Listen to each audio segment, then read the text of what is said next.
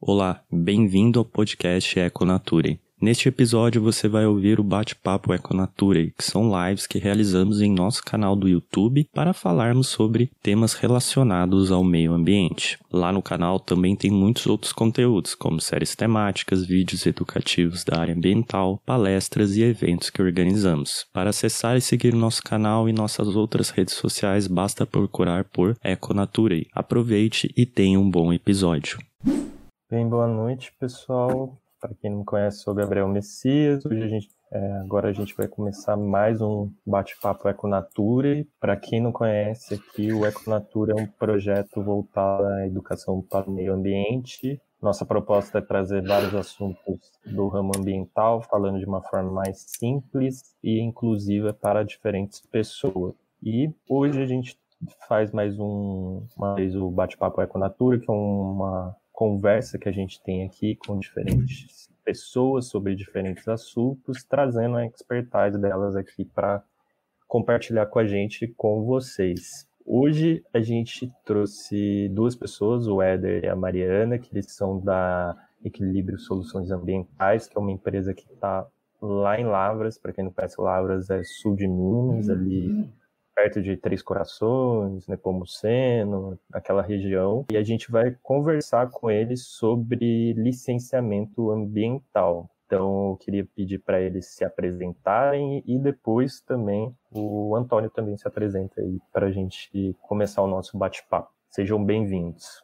Obrigado, Gabriel. Bom, meu nome é Éder, eu sou biólogo, sou mestre em ecologia aplicada. Há um pouco mais de um pouco mais menos de dois anos atrás, é, juntei com a Mariana, juntei com o Paulo e com o Eric, que são outros nossos dois sócios, e a gente teve essa, essa loucura aí de, de fundar nossa empresa de consultoria ambiental e se arriscar nesse mercado, que é muito legal, muito, muito dificultoso às vezes, mas, mas vale muito a pena. Boa noite, meu nome é Mariana, eu sou engenheira ambiental e estou com o Éder nessa jornada louca aí, nessa consultoria ambiental. Boa noite, pessoal. Para quem não lembra de mim, né? Eu sou o Antônio Chaves, sou parceiro do Gabriel aqui no Econature. Também sou biólogo, também sou formado em Lavras, igual todo mundo aqui nessa, nessa live hoje, ou seja, uma live caseira, digamos assim, né? Pessoal todo formado junto praticamente, é, na mesma faculdade. Eu não trabalho com licenciamento ambiental. O Gabriel, aqui do Econature, é a pessoa que já mexeu um pouco com isso, que tem um pouco mais de experiência, né? Eu sou mais da área da educação. É, é bacana essa parte porque a gente mistura, né? Duas experiências diferentes e a gente acaba trazendo pessoas para falar, às vezes, com mais propriedade sobre alguns assuntos, como é o caso hoje, mesmo o Gabriel já tendo trabalhado com isso, né? O Éder e a Mariana, eles têm uma empresa, então é um pouco mais, mais no dia a dia mesmo, né? Eles vivem disso, eles convivem com isso. Eu acho que o papo vai ser muito bacana, a gente já estava conversando aqui, né, por, como que diz, no, por fora, né, que antes de entrar a gente estava tendo uma ideia, já deu para ver que eles têm bastante coisa bacana para trazer. Espero que vocês gostem dessa live, né? Eu acho que eu vou gostar, porque mesmo não trabalhando, eu adoro saber essas coisas, entender como funciona, até para poder fazer a minha parte depois, né? Cobrar quem tem que ser cobrado é, e tudo mais. E é isso, pessoal. Espero que vocês gostem da live do Bate-Papo Econatura e hoje, que vai ficar com o Gabriel, o Éder e a Mariana, e eu vou dar uma escondidinha aqui atrás só para acompanhar. Valeu, pessoal! Então, daqui a pouco o Antônio volta. E vamos começar o nosso papo então, né, gente? É assim, licenciamento ambiental é uma coisa que está corriqueira e sempre se fala, principalmente quando a gente fala de grandes obras, grandes empreendimentos ou construções que vão revolucionar, assim, vamos dizer, vem esse assunto de licenciamento ambiental. Mas, afim, o que, que é realmente o licenciamento ambiental? Quem que precisa fazer essa é obrigado ou não a fazer o licenciamento ambiental? Então, o licenciamento, ele é basicamente o processo administrativo, né, que o órgão vai estar te falando se você pode ou não estar tá instalando e operando o seu empreendimento em determinado local. Então, basicamente, ele vai ser um documento de início de, de empresa. Igual uma empresa precisa de um contrato social, de um alvará, ele vai precisar do licenciamento para ele poder operar. E aí, todos os empreendimentos, qualquer empreendimento que gere qualquer tipo de degradação ambiental tem que ter esse licenciamento. Mas acho que é na, na Conama 237 vai ter certinho a lista de todos os documentos que precisa, de todos os empreendimentos que são passíveis no, ao licenciamento. E aqui em Minas, para a gente, a gente tem a deliberação normativa 217. Aí lá também vai ter certinho todas as atividades que devem ter o licenciamento. Uhum. Quando a gente fala de empreendimento, só abrir um parênteses aqui, a gente pensa geralmente coisas grandes, né? Mas uhum. nem sempre são coisas grandes, né? Tem, vamos dizer, pequenas empresas que também têm que fazer o licenciamento dependendo da atividade que ela realiza, né? Sim, com certeza. Realmente, quando a gente fala em empreendimento, a gente sempre pensa numa fábrica muito grande, uma coisa muito grande, é. mas qualquer empreendimento, seja independente do tamanho dele, ele tem que estar. Tá, se ele polui, causa algum dano, ele tem que ter o licenciamento. É, e aí, em geral, né, empreendimentos menores, o licenciamento é menor, é. Né, porque o grau de poluição é menor, o grau de impacto é menor, e empreendimentos maiores, é, que a gente fala de licenciamento mesmo, né, que, que a gente aprende, meio que na faculdade, a gente aprende um tipo de licenciamento que como se fosse, a gente aprende o maior licenciamento, né, a gente não, não vê ele escalonado, enfim. Uhum. Mas com certeza, Gabriel, é, é, muitas atividades, né, inclusive atividades corriqueiras que a gente nem imagina, no lavador de um carro, né, dependendo vai precisar, uma oficina, dependendo vai precisar.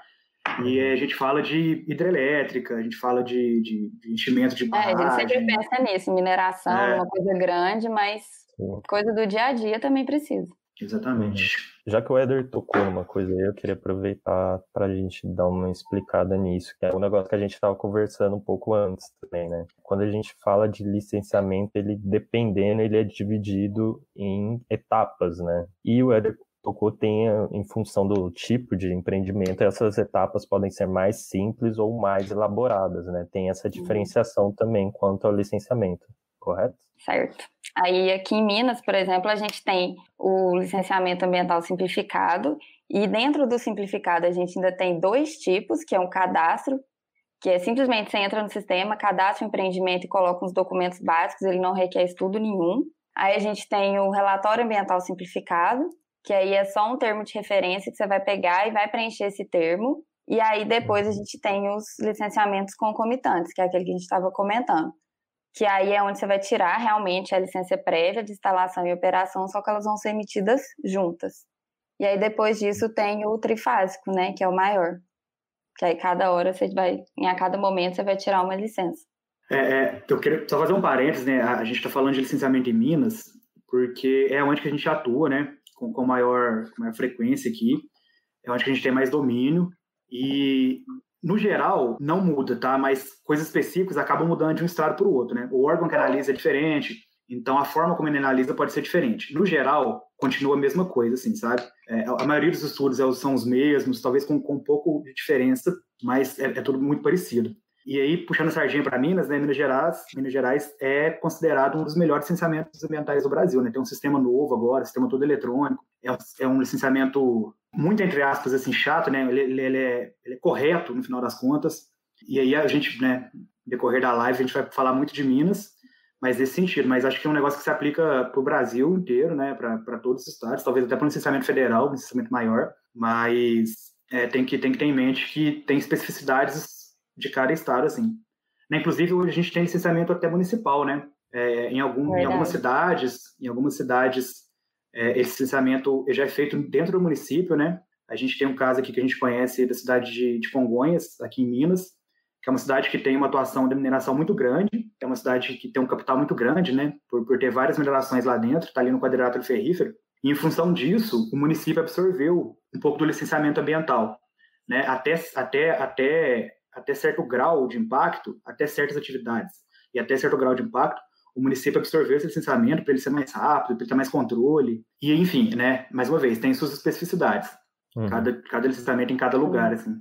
E falando em especificidades, a gente entra na questão de legislação, que foi o que a Mariana falou agora há pouco, né? Que a gente tem diferentes leis que regem isso, né? A gente como ela falou, tem o CONAMA a nível federal e tem as estaduais, né? E também uhum. com isso entra também a questão municipal, né? Também vai ter legislações municipais regendo cada atividade, cada processo, né? É muita lei de, de licenciamento.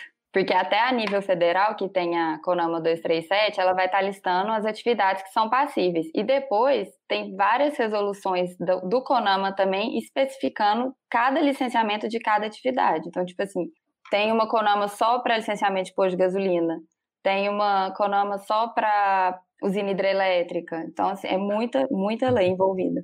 E além disso, também tem as normas, né, para cada técnica que é envolvida no processo de estudo, às vezes tem normas técnicas a ser seguidas, então, uhum. vamos dizer que é uma certa burocracia toda envolvida para garantir que não seja feito errado também, né? É, bem, é a burocracia é bem grande. Você falou, né, de, de normas, por exemplo, né, a gente está fazendo licenciamento a gente é regido por uma norma tal, e aí eu, como biólogo, vou lá fazer um estudo de fauna. E eu tenho as minhas obrigações legais para cumprir, que eu vou aqui, que é totalmente diferente, né? Tá, tá, tá dentro, mas é uma coisa diferente, onde eu tenho que fazer tal coisa por tal período durante, durante duas vezes no ano, enfim, né? Tudo, todas aquelas especificidades, né? Especificações que o meu serviço, que vai englobar o licenciamento ambiental, ele, ele precisa ter, né? E a gente tem essas, essas leis guarda-chuva, né? Com um monte de coisinhas, coisas embaixo, assim. E a gente falando, né? É, é para mim, né, é um negócio que me assustava muito. Fala, putz, como é que eu vou saber disso? Onde que eu vou achar isso? Vou ter que decorar a lei, vou ter que fazer isso. Pessoal, não decorem lei, né? Talvez as, mais, ah, talvez as principais, né? Sem precisar é. ter de cabeça. Mas, cara, tá tudo, tá tudo disponível. Às vezes é difícil de achar, confesso. Né? Às vezes tem umas perdidas. E aí tem lei que sobrepõe lei. Quando você está olhando lei antiga, tem lei normativa nova já. Tem que ficar atento a essas coisas. Mas tá tudo disponível, né? Se você souber onde procurar na, Secretaria de Meio Ambiente do Estado, do município, da federação, enfim, né, ou do IBAMA, no caso de, de fauna, do IEF, a gente, a gente consegue achar esses negócios lá e se nortear bastante, né? É, a maioria dessas, dessas leis, dessas normativas, para um estudo em si, elas têm os termos de referência, né, Mari? E dentro desse termo de referência, é meio que uma lista, meio que um checklist passo a passo do que você tem que fazer. Então, não é nenhum bicho de sete cabeças, assim, sabe? É, a gente uhum. consegue achar essas informações, a gente consegue saber, no final das contas, o que a gente tem que entregar né, por tipo de licenciamento que a gente está fazendo, por tipo de uhum. estudo que a gente está fazendo dentro do processo de licenciamento.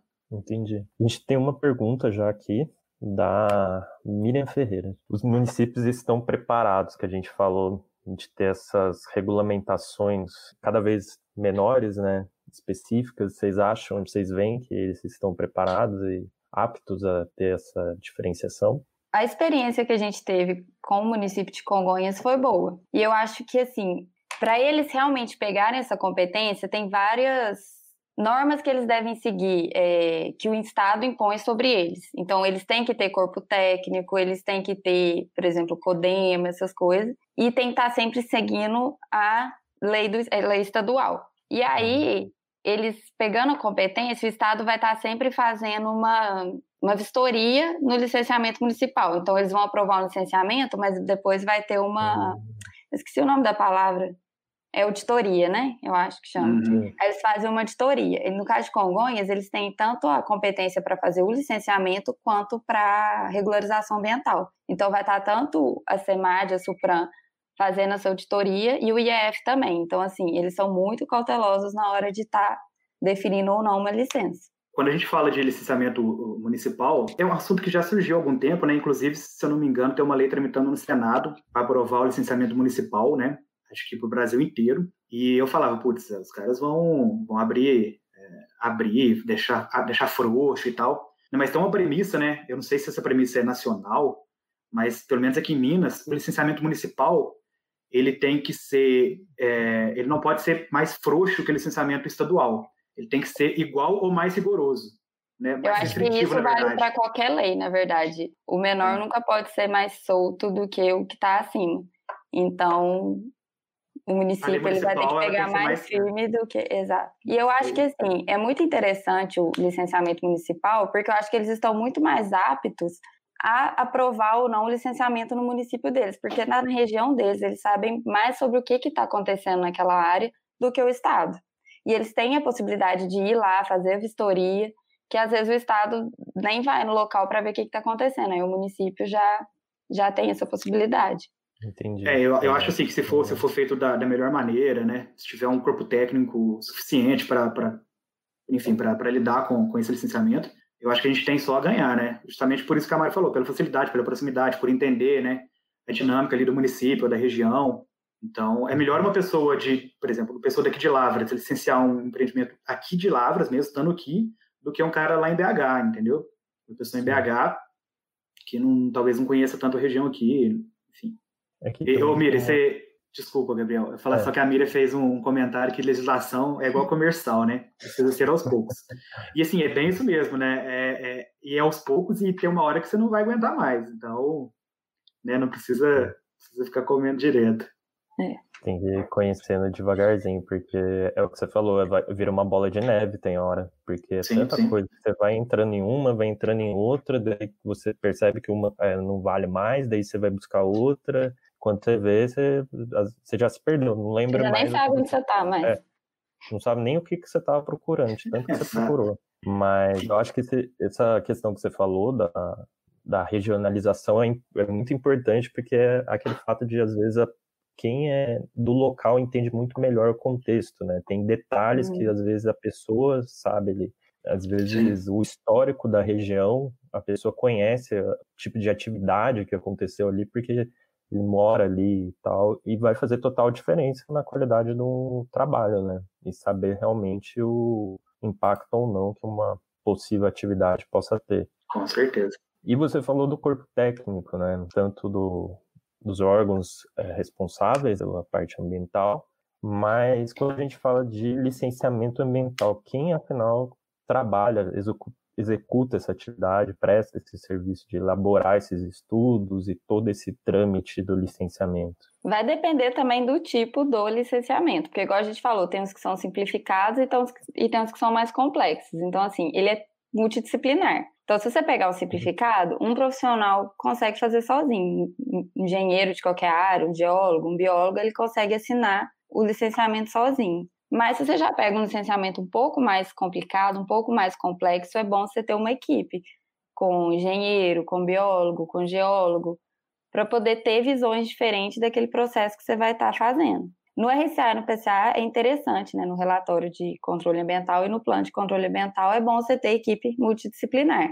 E aí, no caso de um EIA-RIMO, você já é obrigado a ter essa equipe multidisciplinar, porque é um, é um projeto muito grande. E a gente já, já conversou disso, né, em outras oportunidades, né, Gabriel? Mas é sempre bom, né, se discutir meio ambiente com pessoas de áreas diferentes, né?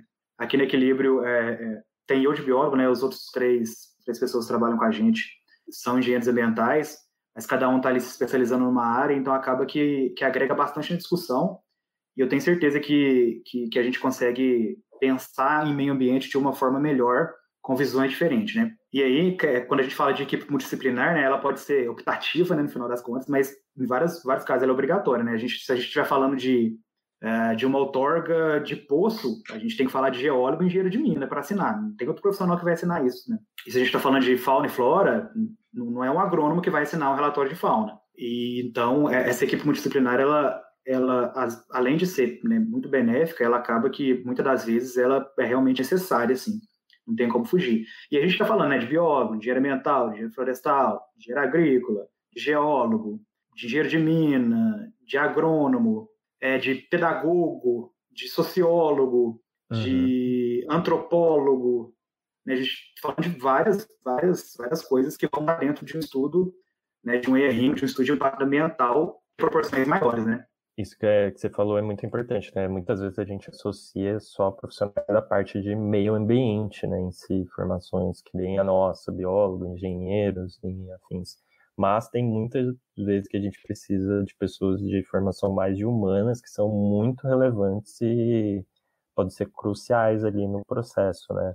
Eu lembro que uma vez eu estava conversando em um local que eu fui trabalhar, tinha um rapaz que era de uma empresa, da empresa que estava fazendo a construção e ele na conversa ele tinha contado que um outro trabalho que ele fez foi todo parado porque eles tinham achado, eu não me lembro se era eram restos de utensílios de indígenas na área que eles estavam fazendo o serviço de licenciamento. Então, teve que vir toda uma equipe dessa área para analisar o material, fazer o tratamento, saber que, que poderia causar e se a obra poderia ou não continuar. Então, tem essa parte que a gente às vezes nem imagina, mas uhum. é, tem esses profissionais também que são muito relevantes, né? é, é, em geral, assim, né, é, esses estudos de impacto ambiental, usei assim, os RIMAS, eles são divididos em meio biótico, meio físico, e aí tem o meio socioeconômico, exatamente isso que você está falando, Gabriel. O pessoal faz sondagem né, de metro em metro, na área de metro em metro, cavando, vendo o perfil de solo, e para ver se tem algum sítio arqueológico, né? É, eu, eu, trabalhei numa empresa de consultoria há algum tempo, e hoje é, é uma empresa de consultoria ambiental, né, bem tradicional, com mais de 10 anos no mercado, e o serviço forte deles hoje é arqueologia. Né? Ele tem um corpo de arqueólogos ali que pega bastante serviço para licenciamento, mas com arqueólogo, né? Esqueceu o biólogo, esqueceu essas profissões que a gente associa mais, mais fácil com licenciamento ambiental, né? Mas tem muita gente trabalhando por trás, tem gente que de fotografia, tem advogado que vai ler isso depois, sabe? É, a gente está falando de know-how de, de, de, profissões aí de, de, que englobam bastante coisa. Né? É um documento muito importante, né? Às vezes é um documento muito robusto e muito grande. Então, ele realmente precisa da participação de, de muita gente para ser construído. Sim. Para a gente tentar trazer isso um pouco mais para um cenário um pouco mais palpável para o pessoal, para o pessoal do equilíbrio, para a gente fazer um estudo de caso, falar sobre um, um caso que eles já fizeram, que eles já trabalharam, para a gente explicar mais ou menos como que é o, todo o processo assim que funciona do licenciamento. Então agora a gente vai falar um pouco desse caso, explicar passo a passo aí como que é esse processo todo de licenciamento e como ocorre na prática. Primeiro, para a gente começar o nosso estudo de caso, eu queria saber onde é e que tipo de caso que é, que, que era o, o local, qual era o tipo de atividade que ia ser licenciada. Então, o local é até em Congonhas mesmo, né? Uma região que, igual o Eder comentou, tem muita mineração. E a gente trouxe licenciamento de uma unidade de tratamento de minério que pegava o minério de. Já pegava o minério extraído, eles não faziam extração e eles apenas beneficiavam o minério para ser revendido depois. E aí ele tinha um porte médio, de acordo com a capacidade instalada dele. Então, de acordo com a, aquela DN 217 que eu comentei, ele se enquadrou com, na classe 3 aqui em Minas, que pega esse porte do empreendimento e o potencial poluidor dele. E no local que ele estava tinha incidência de critério locacional, porque aqui também, para definir a modalidade do licenciamento, considera o local que ele está inserido, que era uma reserva, na verdade eram duas reservas da, da biosfera. É, a reserva da biosfera era uma ferramenta de gestão, né, e uso sustentável daquela área. E aí, então, junto com o porte, que é a classe 3, e esse critério locacional, deu um licenciamento ambiental concomitante do tipo 1, que é, no caso, emitir a licença prévia de instalação e de operação todas juntas. Uhum. E aí a gente queria só mostrar que, por exemplo, aqui em Minas, com esse critério locacional, ele altera bastante a modalidade, porque se nesse local não tivesse incidência de critério da reserva da biosfera, seria um licenciamento simplificado. Então, ele realmente altera a modalidade da licença. É, então, basicamente, né, o que o, o que o órgão, o que o órgão ambiental aqui ele faz é ver o quanto você vai poluir, degradar né, seu potencial com o lugar que você está. Então, quanto, quanto mais você tem, tem chance de, de, de degradar, entre aspas, né? não sei se essa é palavra ideal, e se você estiver num, lugar que, que é, tipo, tem, tem, muita, tem muita área verde, enfim, está numa reserva da biosfera, né, o teu tipo de licenciamento vai ser maior.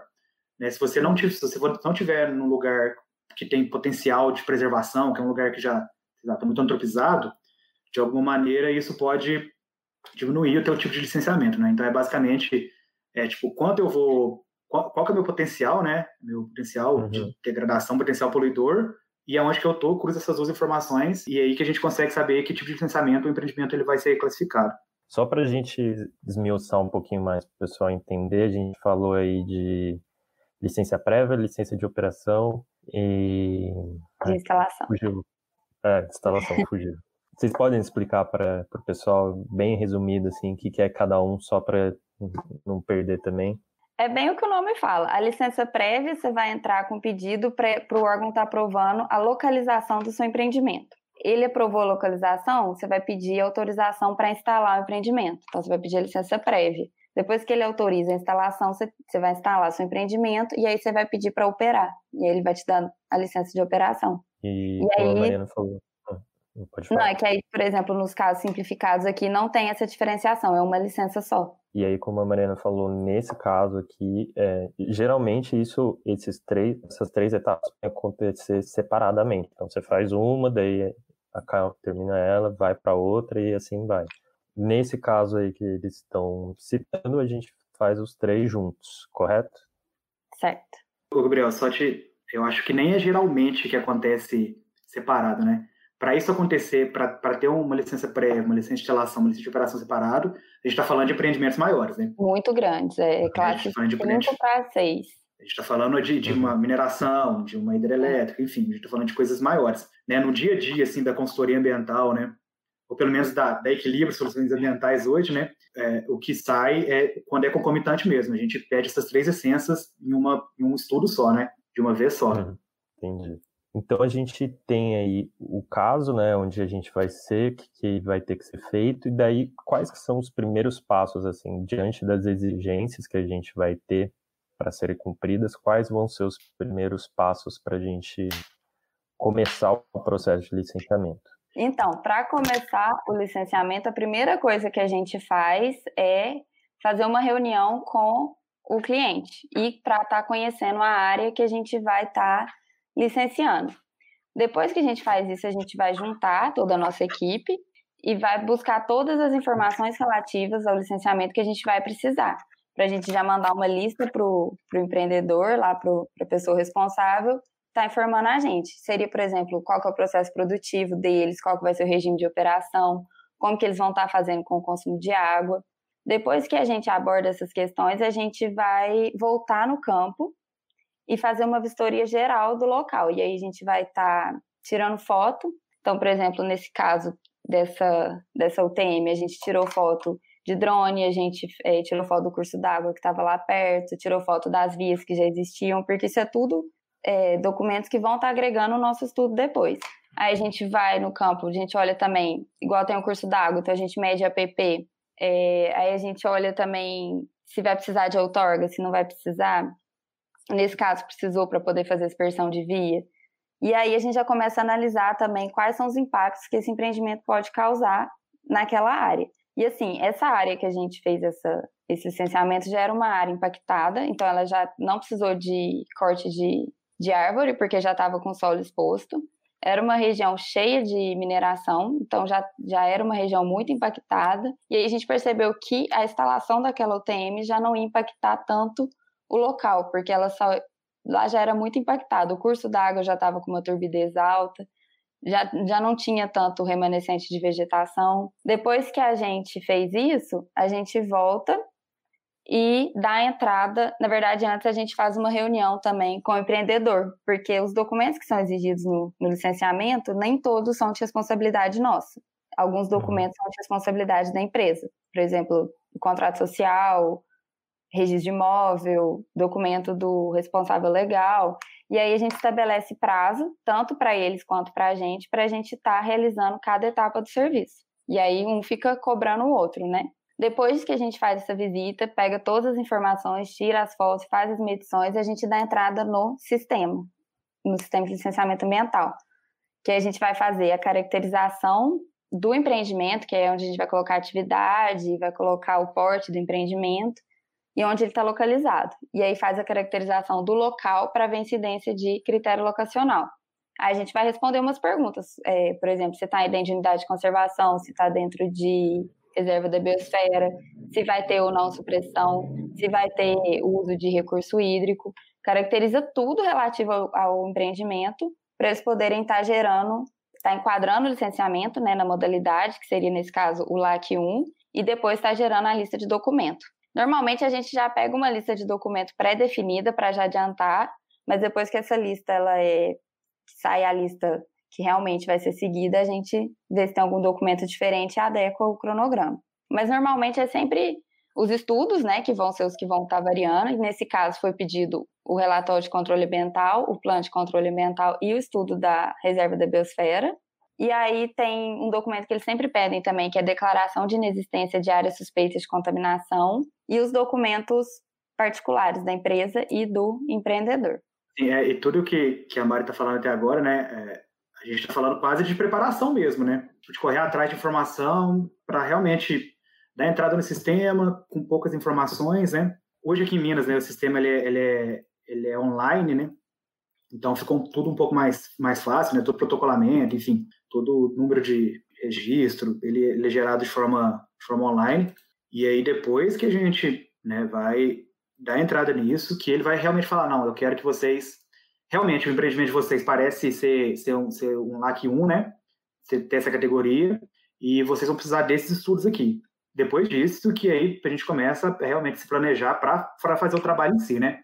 É, como, como, a Mari disse, a gente tem, tem o costume de fazer uma reunião de kickoff com, com o empreendedor, e nessa reunião, né, como ela bem disse, a gente já tira algumas fotos, né? A gente já, já, já olha algumas coisas que, já, um olhar de meio ambiente, a gente já sabe algumas coisas que, que podam dar, possam, possam ser um empecilho, né? Ou tem que ter uma atenção maior. Mas depois que a gente tem essa lista de documentos nas mãos, a gente vai falar, né, né, Mari? Se, não, realmente, acho que com isso que a gente fez lá no campo vai dar. Não, não, a gente vai ter que ir lá mais uma, duas, três, quantas vezes for necessário, né, para a gente colher o máximo de informação possível para alimentar os documentos. A gente tem uma pergunta, mas antes da pergunta, eu só falar duas coisas aqui. A gente falou de outorga, né? Outorga, só para explicar para quem não sabe, é um documento para liberação de uso do, de recurso hídrico. Então, se precisar, vamos dizer, usar uma extração de água subterrânea, por exemplo, você precisa de uma outorga para liberar isso. E daí entra no processo de licenciamento também, de uhum. ter uma série de estudos quanto a isso. E aí, outra coisa, agora que o Éder também falou, a gente tem é, essa questão do, dos primeiros olhares ali, saber quais os problemas que a gente pode encontrar ou não ali. Nesse cenário que a gente está falando de mineração, quando vocês vão nessa parte prévia já, quais são, vamos dizer, os impactos que vocês já olham assim para a gente, só para ter uma noção? É, eu acho que é. Se vai precisar. Omar, desculpa. Eu... Não, pode falar. Se, se vai ter. Se vai precisar ou não de supressão de vegetação. Era isso que eu ia falar. O, o entorno, o entorno da área, se é uma área já antropizada ou se não é, né? Se a gente vai estar meio que, sendo pioneiro ali. É. É, curso d'água, comunidade, próxima, comunidade de pessoas mesmo que eu falo, próximas, é, via de acesso, vai ter que abrir via, se não vai ter que abrir via. Acho que são todos alguns agravantes né, que, que pode ter. E além de, a gente sabe da região onde a gente está, né? Uma região de, de altitude, uma região que tem é, uma fauna e flora pronunciada, assim, né? Com, com bastante coisa. E aí essa é uma das coisas, não sei se você lembra mais de uma coisa, Mari, que a gente, que a gente costuma já ir, com, já ir com isso na cabeça e chegar lá e já falar, não, acho que isso aqui pode ser que Pode ser que agarre por causa disso, né? Pode ser que não consiga alguma coisa por causa disso.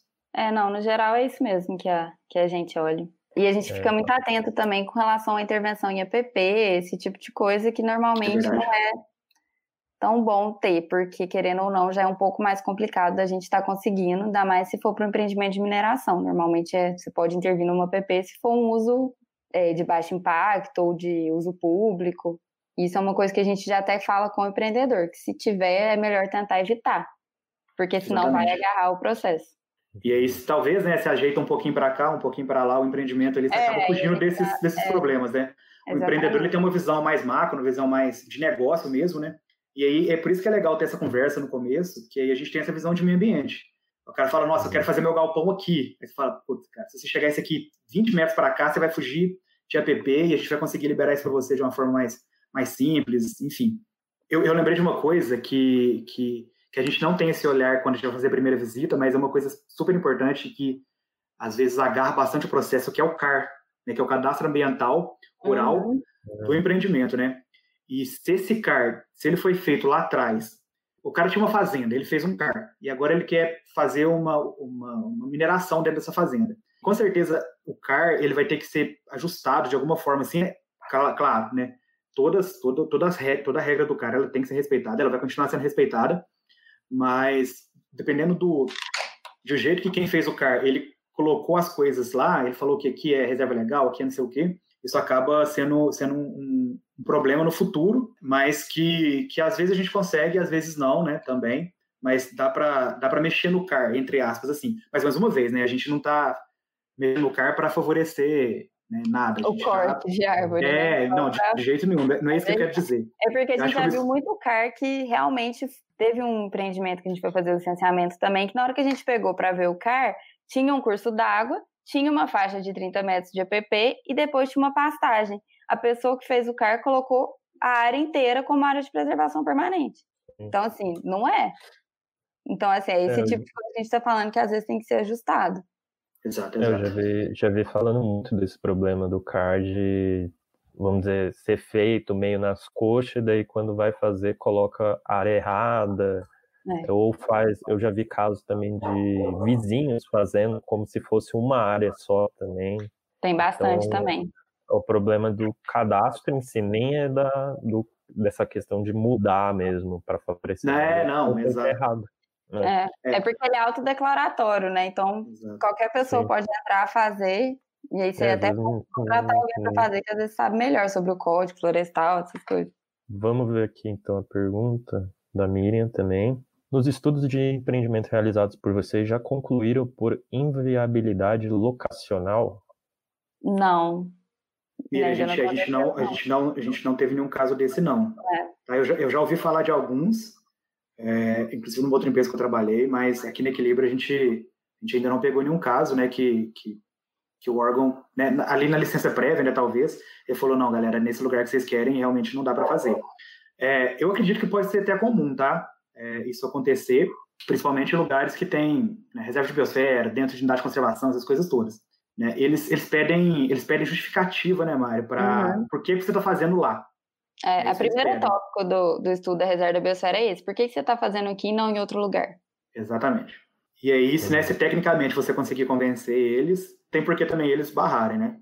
Levando em consideração impacto, geração de uhum. renda, movimentação de pessoas, enfim, tudo, tudo que envolve o um empreendimento de um porte um pouco maior, né? Ótimo. Então a gente falou aí do começo, né, das primeiras atividades que a gente tem que fazer e esse todo esse cuidado.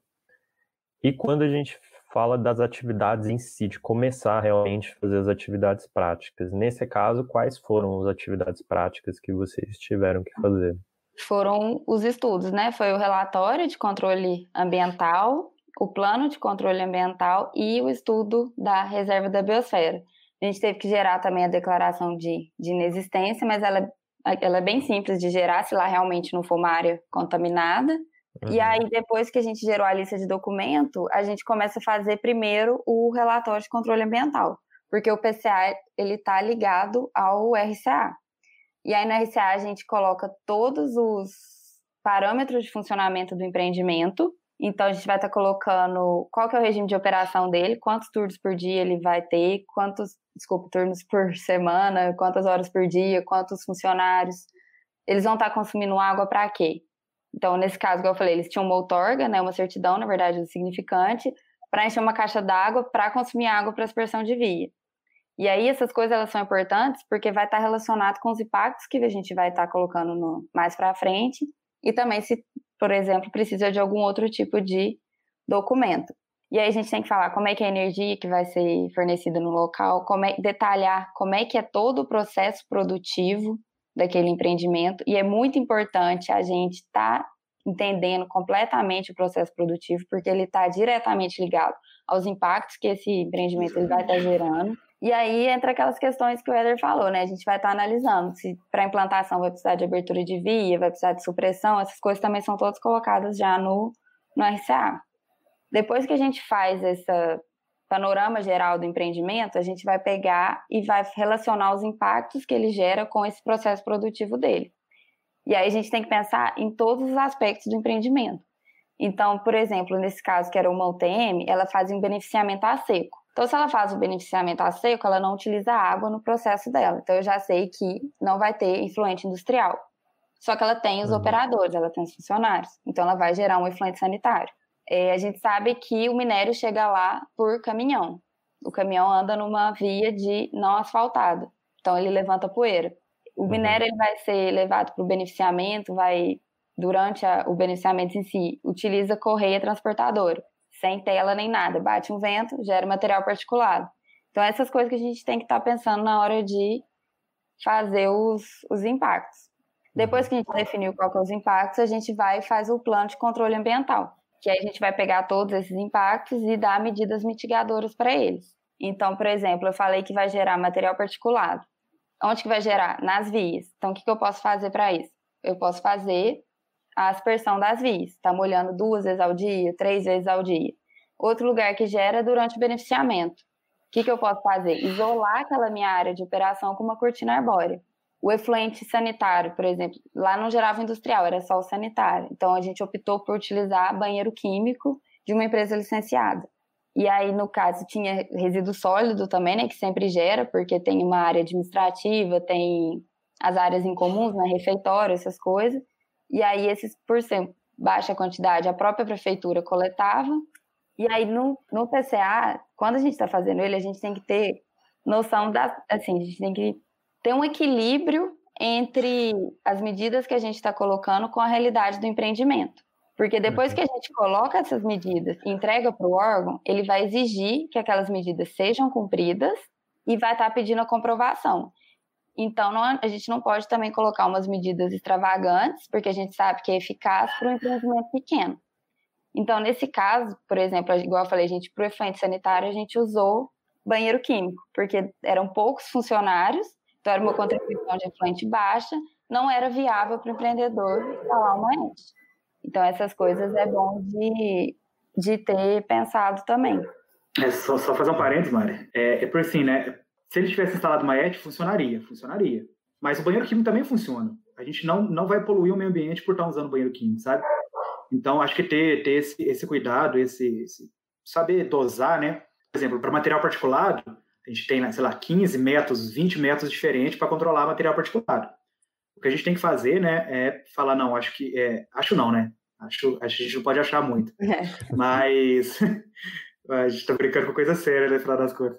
Mas esse esse método aqui, em conjunto, ele vai dar um resultado legal e vai, sei lá, diminuir a emissão de material particulado em 95%. Então, beleza, eu, não preciso, eu posso colocar dois, três ali, não preciso colocar 20, né? Uhum. O que a gente está falando é que se a gente não colocar nada, o órgão ambiental vai pedir. Se a gente colocar 15, o órgão ambiental vai pedir 15. Se a gente colocar 20, ele vai pedir 20. Se a gente colocar 3 e provar que 3 é suficiente, ele vai pedir 3. Enfim, se ele achar que o tanto que a gente colocou também não é suficiente, ele vai estar tá sugerindo outros métodos. E uma coisa que o Éder falou, que é bom ressaltar, que, igual ele falou, a gente não pode achar, né? Porque, querendo ou não, a pessoa que contratou a gente depende desse licenciamento para iniciar o funcionamento do empreendimento dele. Então, a gente tem que fazer um trabalho bem feito, bem fechadinho, para dar tudo certo. Senão, se for indeferido, ele vai ter que pedir tudo de novo, e aí não é tão bom para ele, ele vai atrasar todo o empreendimento dele. É, é, é, o tal do desenvolvimento sustentável, né? É, o cara precisa da licença dele e a gente vai ajudar ele a conseguir a licença dele, preservando o meio ambiente ou degradando o menos possível do meio ambiente. É. Então, é. É, mais uma vez, né? Acho que a gente não tem que achar, né? Brincadeira com coisa séria. Aí, no, no PCA também, além disso, a gente só tem que colocar um plano de monitoramento. então, a gente fala qual é a medida e como que a gente vai estar, tá, pretende monitorar. Então, se, por uhum. exemplo, tem o material particulado, como é que eu vou monitorar como é que está esse material particulado? Aí eu vou falar que eu vou colocar estações, vai ser feitas é, o monitoramento de tanto em tanto tempo, e aí o órgão ajusta do jeito que ele achar necessário.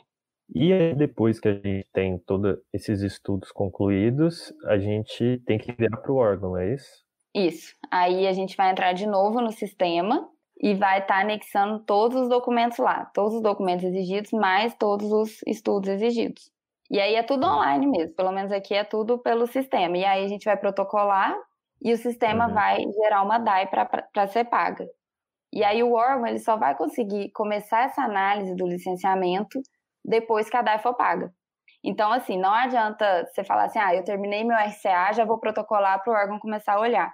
Isso não acontece. Então, assim, você pode ir colocando os documentos aos poucos, mas a análise mesmo ela só começa depois que você paga Aí eles fazem primeiro uma pré-análise para ver se está tudo certo com seus documentos, se a gente não colocou nenhum documento ilegível ou documento errado, que até aconteceu com a gente nesse caso. A gente colocou o demonstrativo do CAR, tinha que ser o recibo, então eles chamam a gente no próprio sistema, gera uma pendência e fala, vocês têm que resolver isso. Depois que a gente gera todos, que a gente resolve todas as pendências, essa pré-análise ela é deferida e aí uhum. passa para realmente o processo de análise do órgão, que é aí que eles vão realmente analisar os estudos que foram feitos e os documentos que foram protocolados. E, análise e aí eles têm seis meses. É um prazo de seis meses para eles estarem uhum. analisando. Mas não, esse pelo menos acho que demorou no máximo três meses. Foi um pouco confuso porque foi no momento de transição do físico para o digital. Então, a gente já tinha até dado início uhum. no processo físico, gerado o formulário de orientação básica, e enquanto a gente estava fazendo os estudos, trocou tudo o sistema. Aí a gente deu entrada novamente no, no outro sistema. É, e, e só para só fazer mais um parênteses, né, a gente está falando de seis meses aqui em Minas, né? Então, em outro estado pode ser um tempo diferente, no é. município pode ser um tempo diferente. Sim. Né? Cada, cada competência e, tem o tempo de análise ali. E são seis meses, no caso, se for até um RCA ou um PCA. Se for um licenciamento formalizado com o EIA-RIM, eles podem ter o prazo de até um ano para estar tá, pra tá analisando. É, então é isso que eu ia comentar, vai muito da complexidade, né, do, do que você está licenciando, né, então... Exatamente. Mas é aquele negócio, a gente sempre fala de licenciamento, é não falar de uma coisa que vai ser super rápida, né, que as pessoas acham que dá para resolver em questão de um mês, está tudo resolvido, não é? Até, vamos dizer, até os mais simples não são tão simples assim, dependendo do caso, né? É, então, isso é uma coisa que, que aqui no Equilíbrio a gente, a gente preza bastante em fazer, que é ser muito, ser muito aberto, né, ser muito claro com, com o empreendedor, com quem está nos contratando para isso. O que a gente pode fazer é agilizar o nosso trabalho, né, encaixar ali, conseguir fazer um campo para ontem, né, da melhor maneira possível, entregar um trabalho robusto para o órgão ambiental. Né, porque se a gente entregar um trabalho robusto, a gente, a gente tem grande chance desse trabalho não voltar. Né? Se a gente entregar um trabalho é, meia boca, entre aspas, pode ser que volte, pode informação complementar e o processo ele desenrola bastante. Mas o que a gente pode garantir é a gente agilizar nosso trabalho e a gente fazer um baita de um trabalho para entregar o negócio que vai bater no órgão e vai ficar. Depois que a gente fizer isso, a gente não tem muito o que fazer mais. Em questão de prazo, não tem muito o que a gente fazer.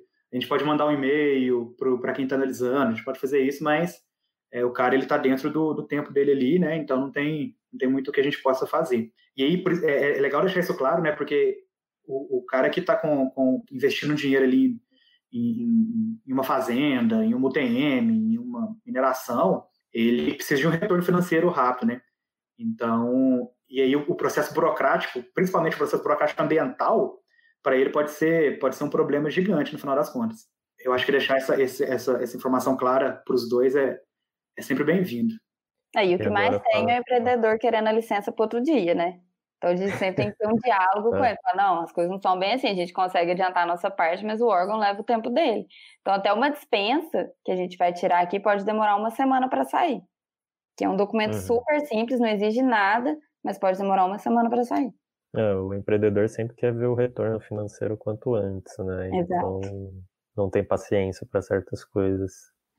Mas então, falando assim dos resultados, pode ser que a gente tenha uma aceitação ou negação né, do, dos documentos que foram enviados. Uhum. Nos dois caminhos, o que, que pode acontecer? Se a gente teve o aceite do, do, dos documentos, o que, que a gente tem? Se foi negado, o que, que acontece? Se foi negado, se ele foi indeferido, o empreendedor tem que entrar com um novo processo. E aí ele não pode nem utilizar a mesma DAI que ele já pagou. Ele tem que gerar uma nova DAI, entrar com processo completamente novo, desde o começo. No uhum. caso, se o processo é deferido, a gente consegue obter licença no próprio sistema, lá mesmo a gente pega a licença e ela vai vir com as condicionantes, que são aquelas medidas que a gente propôs no plano de controle ambiental. E aí a gente vai entregar a licença para o empreendedor e vai estar tá explicando para ele como tem que ser feitas essas condicionantes, qual que é a periodicidade delas e mostrar que a importância delas serem cumpridas. E depois também essas condicionantes, elas são todas entregues via digital também. Não pelo, pelo por esse sistema de licenciamento, mas também por outro sistema e é tudo online. E tem multa se atrasar, tem penalidade. Então não é bom atrasar não. Também. E tem a fiscalização. Então, assim, para a gente resumir todo o processo aqui que a gente conversou, que a gente está chegando no finalzinho da live, primeiro de tudo, a gente se situa do local que a gente está conhece o ambiente, vê qual que é a necessidade do empreendimento, vê mais ou menos qual que vai ser a classificação dele. Depois disso, a gente reconhece o ambiente, faz aquela primeira visita, vê o que, que tem, tira fotos, que nem vocês citaram com os drones, já dá aquela olhada para ver quais os possíveis problemas ou, ou coisas que se atentar, né? Depois disso, a gente vem para os estudos. Ah, antes disso, a gente daí entra no órgão ambiental, né, para ver uhum. quais vai, qual vai ser a classificação dele e quais são os estudos que vão ser exigidos realmente. Depois disso, a gente vem para os estudos, realmente de daí fazer primeiro, nesse caso que a gente falou, saber quais eram os impactos que iam ser causados pela nova atividade e depois um outro estudo para saber como mitigar essas atividades, esses impactos, desculpa, uhum. e também o, a questão da reserva da biosfera, que era o que nesse caso também estava localizado em empreendimento, certo? Certo. Depois disso, se tudo estiver certinho nos estudos, a gente envia os documentos para o órgão uhum. ambiental. Se tudo tiver correr legal, ele dá o ele vai analisar, né? Nesse caso uhum. que a gente citou, seis meses foi, era o prazo mínimo, né? E aí, se tudo der certo, a gente consegue uma licença e o, o empreendimento pode começar a operar desde que é, comece a fazer todos os as condicionantes que foram uhum. colocadas e é, dando respaldo para o órgão ambiental também, sendo que ele vai ser fiscalizado, e se não fizer isso, pode ter multa. E se foi negado, a gente tem que recomeçar todo o processo, um novo processo, né? Fazer um novo uhum. processo uhum. e fazer todo, todas essas etapas novamente. É isso? Isso. Uhum. É isso, né? Ele... Então, não é, então o é órgão ele gera um parecer.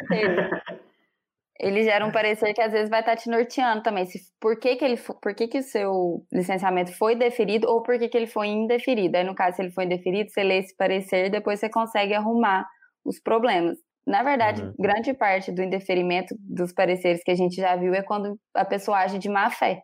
Então, por exemplo, está dentro da reserva da biosfera e fala que não está para o licenciamento sair num modelo mais simples. Mas é lógico que o órgão vai ver se está ou não está fala que não vai ter uhum. corte de árvore, mas vai lá e desmata um tanto de coisa, e aí o órgão consegue ver isso também.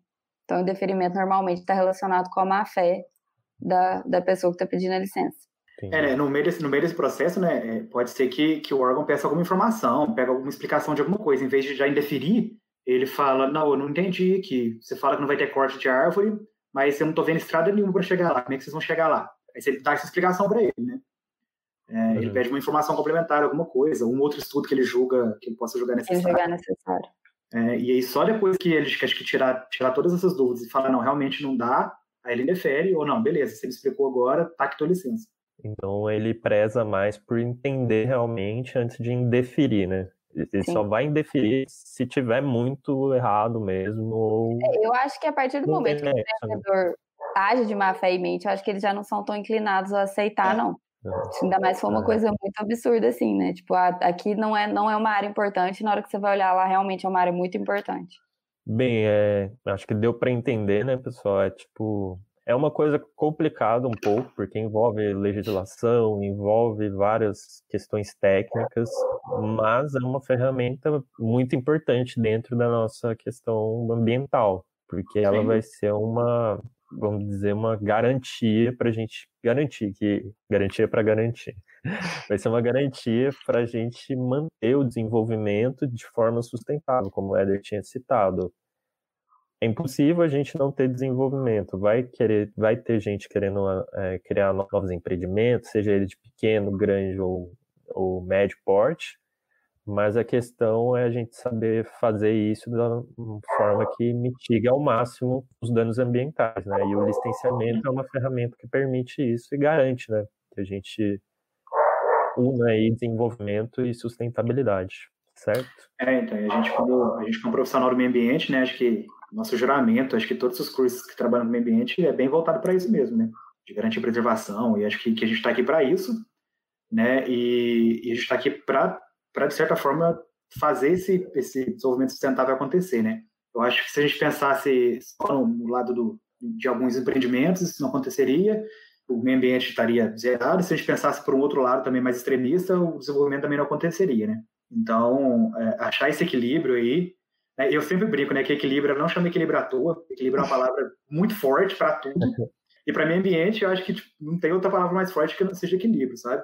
As coisas têm que acontecer, mas tem que ser de uma maneira equilibrada, porque a gente sabe, a gente sabe lutando que a gente precisa dos nossos recursos naturais e saber explorar e preservar eles da maneira certa, que acho que é, que é o maior desafio que a gente tem, né, como profissional, como empresa, e acho que se a gente conseguir fazer isso, a gente está fazendo o nosso serviço bem feito, assim, super bem feito, sabe?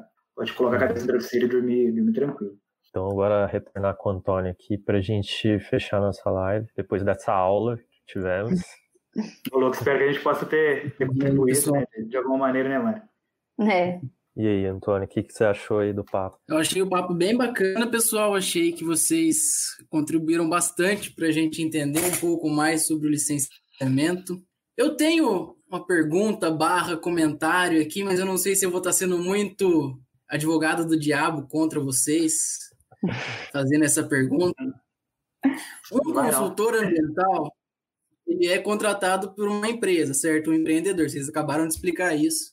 Uhum. Para fazer todas as licenças para que a gente tenha esse empreendimento em andamento. A Miriam perguntou aqui se vocês já tiveram algum caso de. Como que foi a pergunta dela? Inviabilidade É. locacional. Aí Isso. vocês comentaram que não. Aí o Éder falou uma coisa, é, mais ou menos assim, agora não lembro as palavras exatas, né? Mas que é, vocês tentam fazer com que o, o empreendimento do, da pessoa seja viável, né? Vocês fazem de tudo para que é, isso aconteça. É, eu quero saber até que ponto é, uma empresa de consultoria ela vai seguir o que o juramento da profissão dela manda, por exemplo, um biólogo, né, proteção ambiental e tudo mais, e até que ponto ela não vai seguir para conseguir a licença para o cara e conseguir garantir serviço para eles é, em dinheiro. É. E se você é uma empresa que faz muito esforço para conseguir é, a licença para o seu é, empreendedor, né, que está te contratando, como que é esse esforço? Esse esforço é para que o relatório fique aceitável ou é relatório fique aceitável no sentido de, digamos, é uma coisa que inclusive é, o meu ex-orientador na UFLA falava muito, é, as palavras que você usa num relatório, ela podem muito bem é, levar a uma indução não necessariamente a mais honesta da pessoa que está lendo e que vai aprovar, né? Ele dava um exemplo lá da questão de uma área degradada que tinha uma espécie rara, que ele falava, você pode muito bem falar, apesar de ter a espécie rara, já é uma área muito degradada. E aí permite o licenciamento. Ou falar, apesar de ser uma área degradada, tem uma espécie rara que vale a conservação. É, então, ele falava muito disso, essa questão da ambiguidade né, do relatório e tudo mais. Então, se vocês fazem tudo, né, no caso, uma empresa que faça bastante esforço para que tenha esse empreendimento, como que ela pode proteger o meio ambiente mesmo tentando liberar? Pelo menos eu não sei se vocês falaram muito, eu acho que talvez eu tenha perdido sobre. É, aí eu tô querendo falar de mitigação, né? O, o, o Antônio. Como é, que vocês trabalham e tudo mais? É, então, você tocou num assunto que, que ele é muito, muito falado mesmo, e ele realmente acontece, né? A gente sabe disso, a gente escuta muito falar disso, que é o cara vai olhar o dinheiro ali, ele vai, o de tudo, né? Que, que o de tudo que você está falando, o cara vai realmente fazer de tudo, né? Vai omitir, vai mentir, vai fazer várias coisas para que o, o empreendimento em si consiga a tua licença e o dinheiro do consultor caia no bolso, né? O, o Antônio, acho que, que é profissionalismo, cara, a palavra talvez, que, que vai que vai separar, né? Essa, essas, essas duas coisas. Eu fiz um juramento, né? Quando eu me formei, é, eu não fiz biologia à toa, então eu gosto de meio ambiente. Estou falando por mim agora, tá? Eu acho que honestidade é, é, e profissionalismo é que vai conseguir separar, que, que vai me frear, que vai saber. Éder, é, peraí, né? Não é assim, calma aí, vamos, vamos olhar esse lado agora, ou o contrário também, ou não, calma, não é também não, vamos olhar esse outro lado. E assim, nada, nada do que eu faço e nada do, do que equilíbrio faz, né? E nada do que uma empresa de consultoria deveria fazer, no mínimo, pode ser prejudicial ao meio ambiente, Antônio. É o que a gente estava falando no finalzinho aqui, é o tal do desenvolvimento sustentável, sabe? E realmente, né, às vezes a gente fica tão focado em conseguir é, aprovar o licenciamento de um cara que a gente pode, às vezes, não pensar em alguma coisa ou esquecer de citar tal coisa. E aí, mais uma vez, né, a gente falou lá no comecinho que multidisciplinaridade, mais pessoas lendo, uma equipe mais robusta, ela, ela não, pode, não vai deixar essas coisas acontecerem, né? Por exemplo, eu posso estar escrevendo alguma coisa e passar despercebido tal impacto que pode ser extremamente importante, e aí a Mariana vai pegar e vai falar, Hélio, cara, tem esse negócio aqui, vamos, vamos, vamos pensar de outra forma, vamos tentar mudar isso aqui de lugar, sabe? Eu acho que, acho que é assim, Antônio, não sei se eu consegui te responder é, a, a, pergunta, mas, mas é, acho que profissionalismo, honestidade, honrar teu juramento, tua profissão, né? É, a gente trabalha, mais uma vez, a gente trabalha com o meio ambiente, né? Eu acho que o mínimo que a gente, para trabalhar com o meio ambiente, é gostar de meio ambiente. Então, a gente tem, tem, tem que realmente tomar esse cuidado, né? Tomar esse cuidado. Eu acho que quando eu falei lá atrás, talvez eu possa ter colocado mal, mas o fazer de tudo, é, é igual eu tô falando, né? O cara quer fazer um galpão em uma área de app, ele não vai conseguir. O meu fazer de tudo é chegar esse galpão pro lado de cá e o cara vai conseguir. E, e não vai realmente impactar uma app. Entendeu? Não vai ter um impacto ambiental ali em cima. Então, não tem por que ele deixar de fazer o negócio dele se ele fizer aqui, desse lugar de aqui, não naquele outro lugar de lá. Consegui te responder, Antônio? Também. Sim, você faz de tudo Falou. pelo empreendimento, não pelo local que a pessoa quer o empreendimento.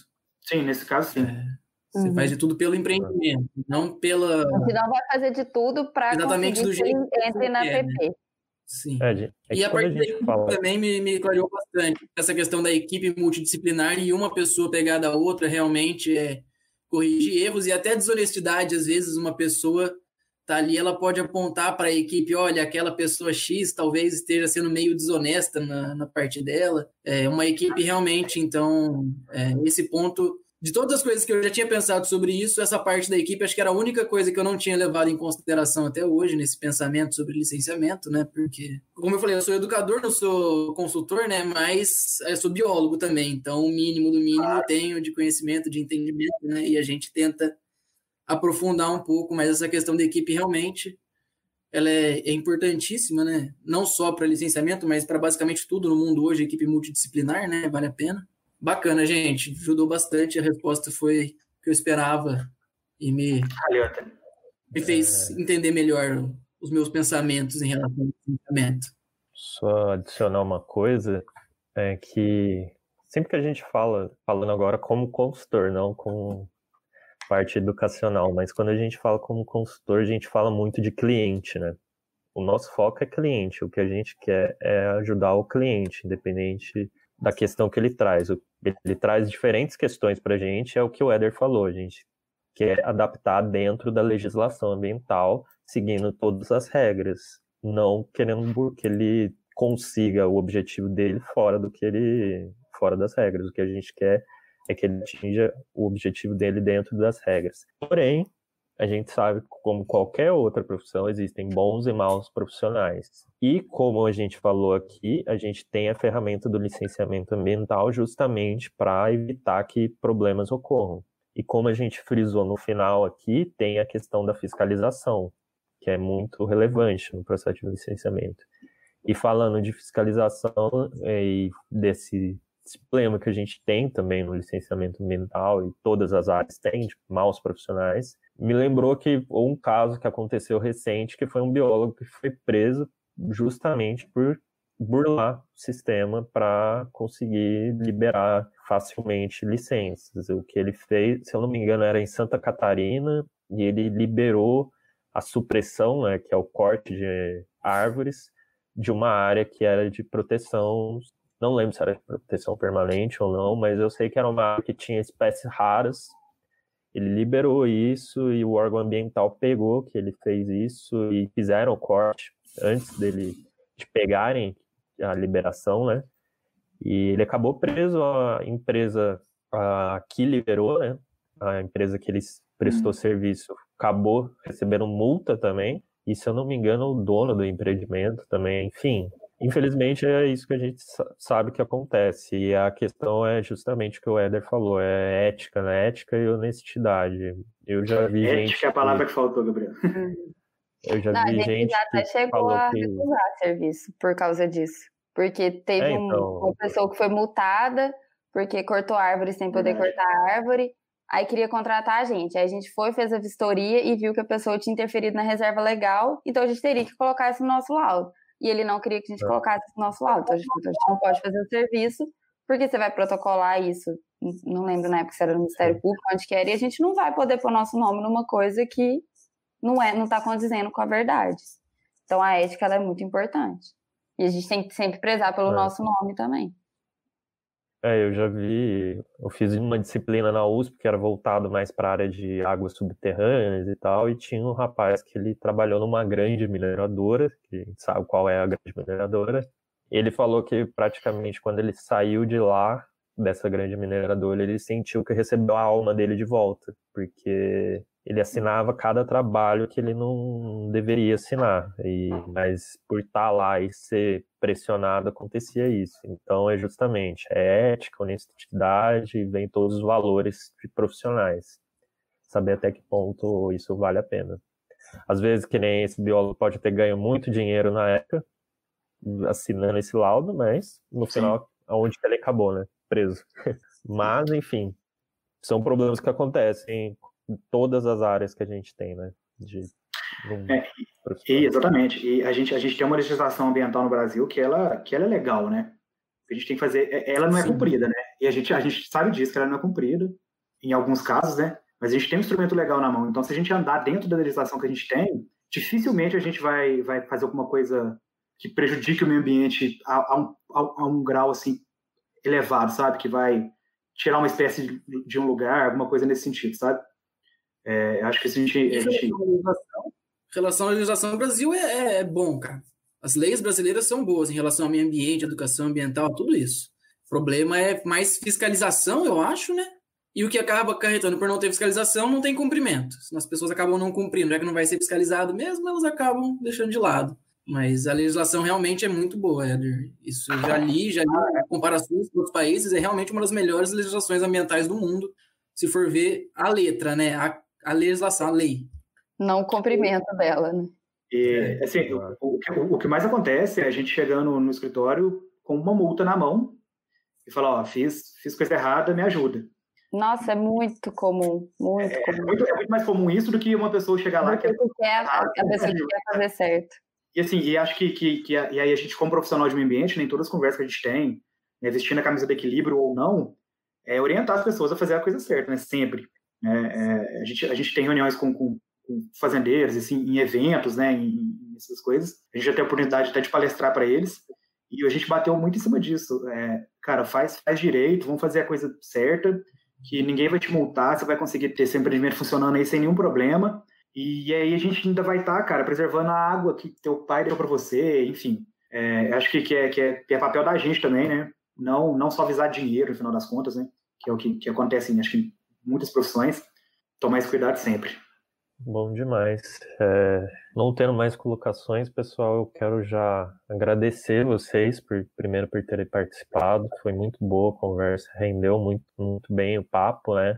Eu queria já deixar o meu boa noite para todo mundo aí, me despedir. E queria que vocês aí deixassem boa noite vocês, falassem um pouco do equilíbrio também, onde vocês estão, como entra em contato com vocês, o que, que tanto vocês fazem.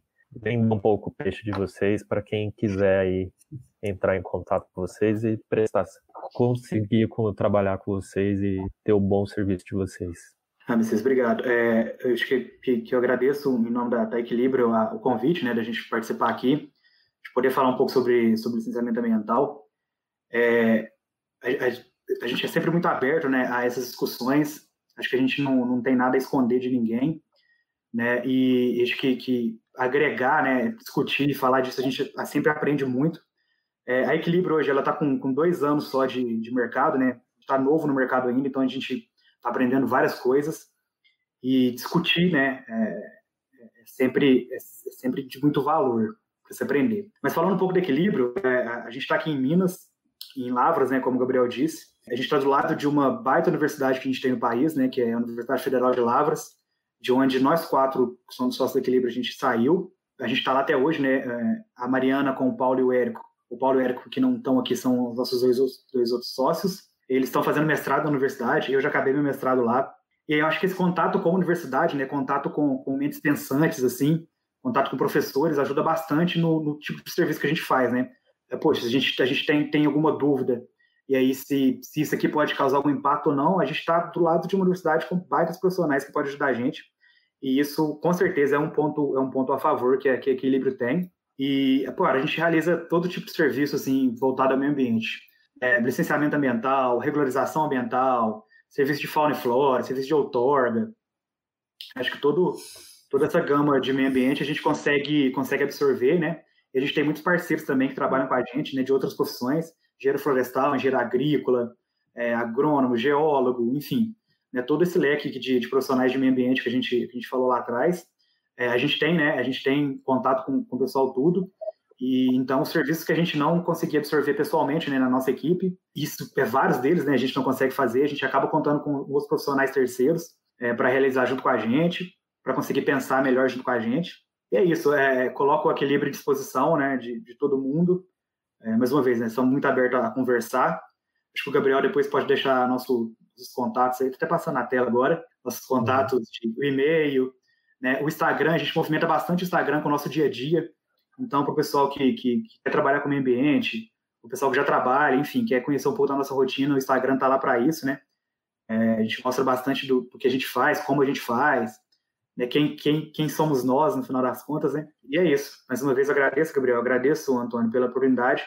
Eu acho que isso que a gente está fazendo é, é, fundamental, assim, de, é, como, como educação ambiental, como mostrar como as coisas acontecem, por que, que elas acontecem, qual a importância disso. E muito obrigado pelo convite. É, eu também agradeço pelo convite. O Éder já falou bastante por nós dois. Normal. Alguma coisa aí colocar, Antônio? Eu quero só dar parabéns pelo trabalho, pela live, né? Parabéns, pessoal. Vocês mandam bem, mandaram bem demais na live. É, até a minha pergunta, que foi meio maldosa, vocês conseguiram responder ela bem. É, fiquei meio receoso, porque eu acho meio maldoso esse tipo de pergunta, mas é uma pergunta importante, né? Na minha opinião. A gente super, super, super importante. Essa conversa. E é isso, e parabéns. Eu só queria falar uma outra coisa, Gabriel, que agora já não tem muito a ver com a live, mas é para o público que está assistindo a gente.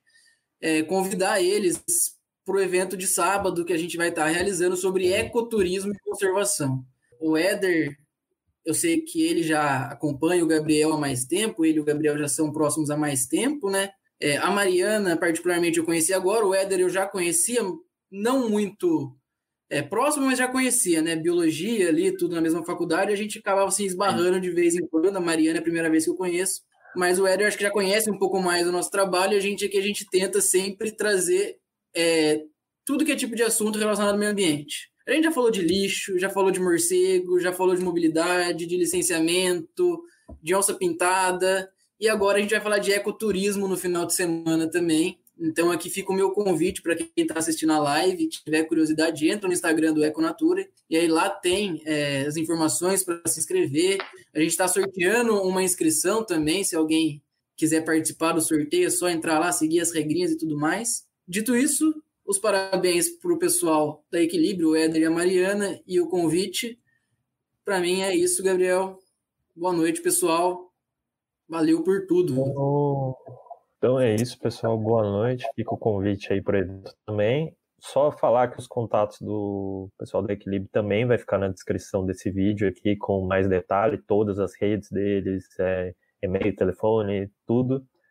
E é isso. E dê uma conferida no Instagram, que realmente é bem legal, que eles colocam lá, tem uma, eles colocam alguns materiais, principalmente em stores, tem umas coisas bem legais lá. Então é isso. Boa noite a todo mundo e até mais, pessoal.